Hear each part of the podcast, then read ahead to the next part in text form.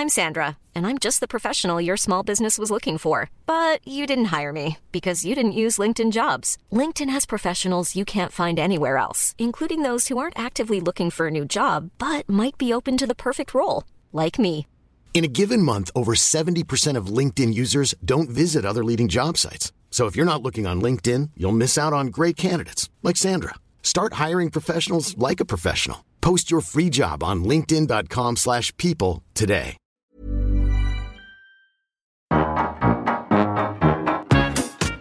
Liebe Grüße, dein Engel. Annette Frier und Kai Lüftner schreiben sich Briefe.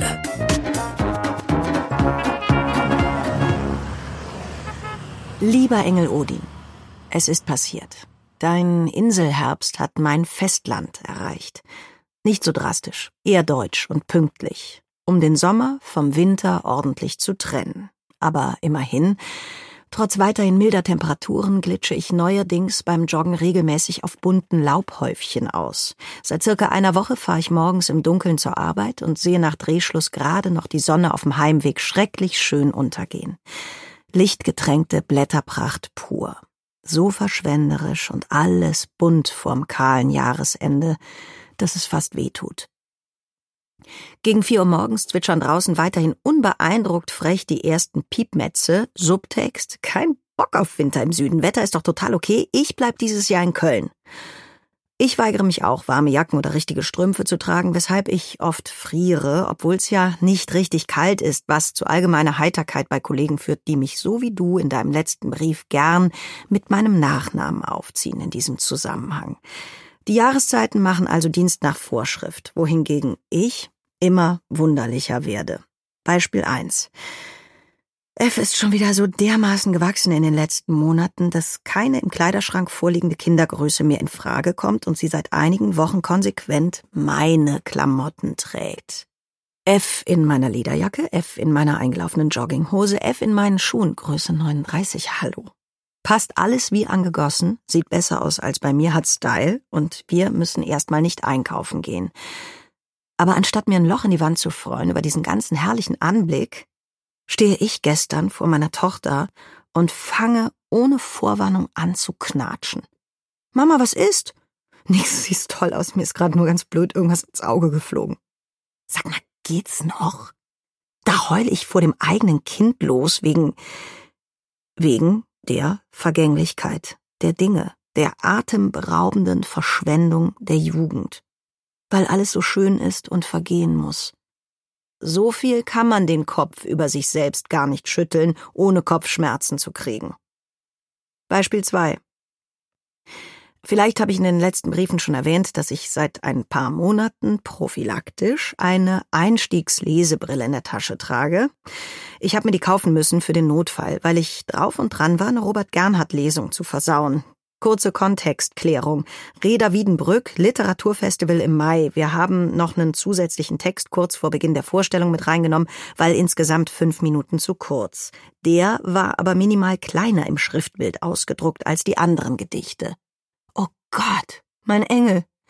Ich habe alle Reime nur erahnt und dann ganz vage und zögerlich vorgelesen mit unauffälligem Gesichtsausdruck, ganz verkehrt im Gefühl höllische 150 Sekunden.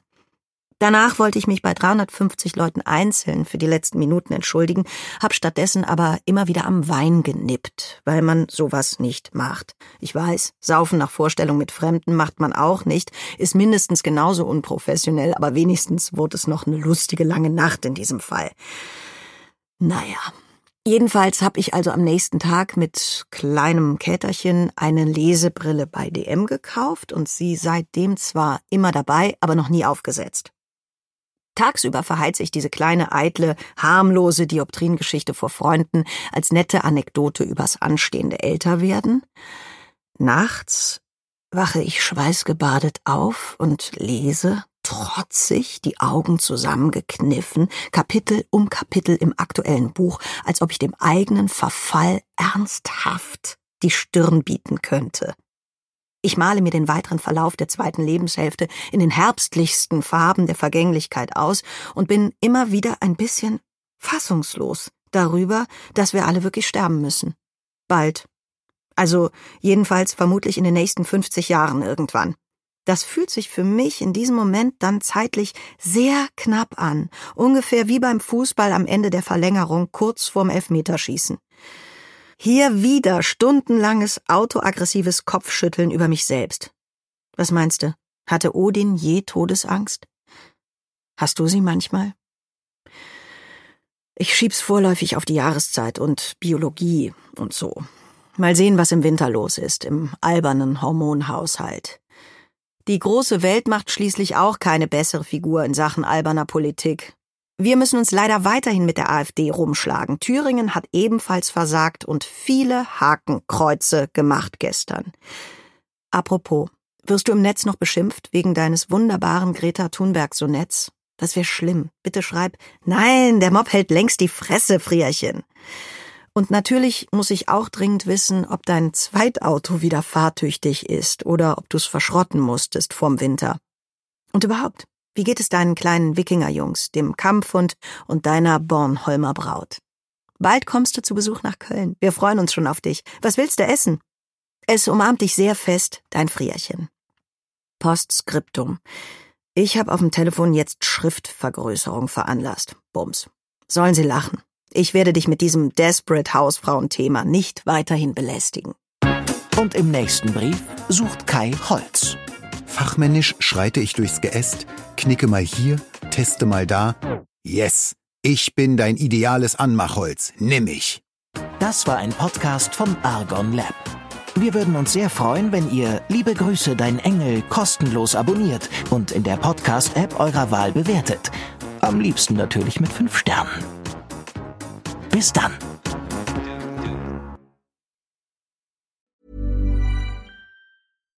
When you make decisions for your company, you look for the no-brainers. And if you have a lot of mailing to do, stamps.com is the ultimate no-brainer. It streamlines your processes to make your business more efficient, which makes you less busy. Mail checks, invoices, legal documents, and everything you need to keep your business running with stamps.com. Seamlessly connect with every major marketplace and shopping cart. Schedule package pickups and see your cheapest and fastest shipping options from different carriers. With rates up to 89% off USPS and UPS rates. And with the Stamps.com mobile app, you can take care of mailing and shipping wherever you are. Make the same no brainer decision as over 1 million other businesses with Stamps.com. Sign up with Code PROGRAM for a four week trial, plus free postage and a free digital scale. No long term commitments or contracts. That's Stamps.com.